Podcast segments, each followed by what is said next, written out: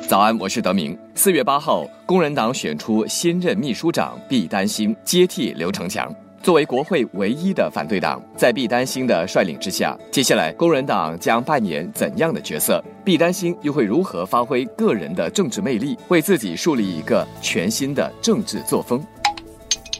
九六三的听众早上好，我是华文媒体集团的营运总编辑罗文燕。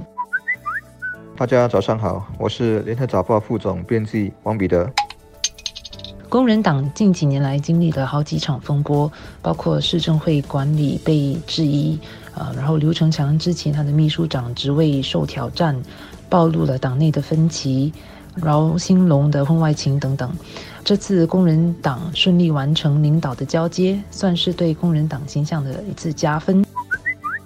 我我很同意工人党主席林瑞莲的说法，这个领导权的代际的交棒是工人党一个里程碑的事件。对新加坡人来说，本地最大反对党后继有人，而且能够顺利的交接，相信也是许多人乐见其成的，认为啊是一个积极的发展。必担心在星期天当选秘书长之后，接受记者访问的时候说：“工人党要继续当一个理性、负责任和受人尊重的政党。”不过，在作为唯一在目前呢在国会占有席位的在野党。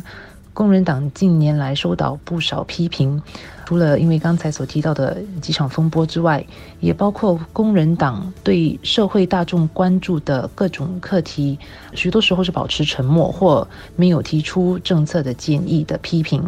必担心领军的工人党下来将如何有效的扮演一个受人尊重的在野党的角色，相信将是大家拭目以待的。工人党目前的形势是不错。人才，我相信也在壮大之中。对一些政策，他们有不同的想法，有在和人民行动党竞争。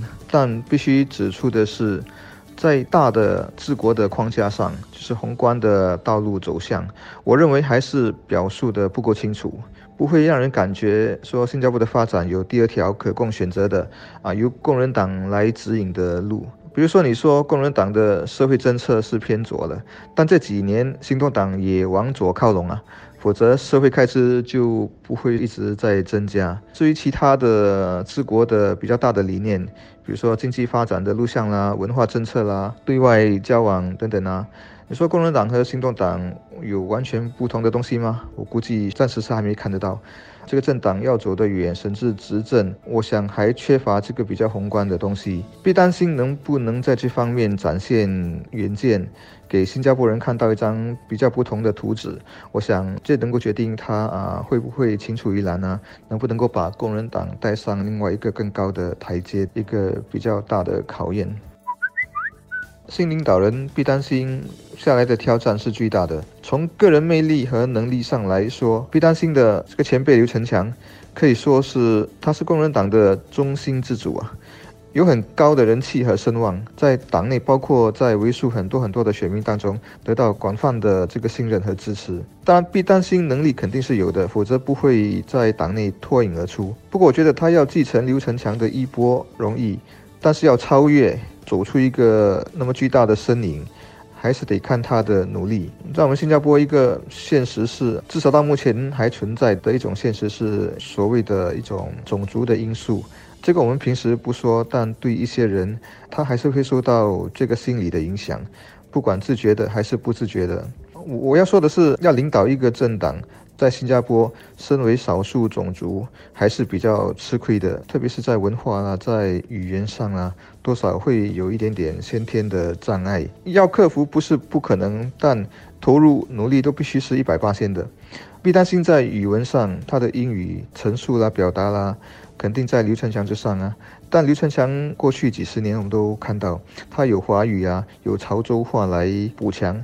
别担心，我想要跟基层的选民博感情，中间是不是会隔了一层？这个我看啊，还得观察。肯定的，他不可能像刘成强在基层当中水乳交融。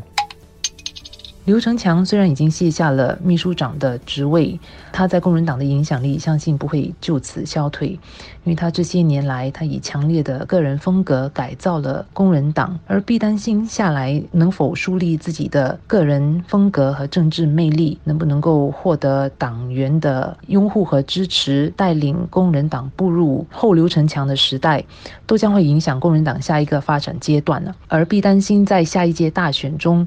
是否能够取得亮眼的成绩和显示自己的实力，都将会是对他来说是个很大的考验。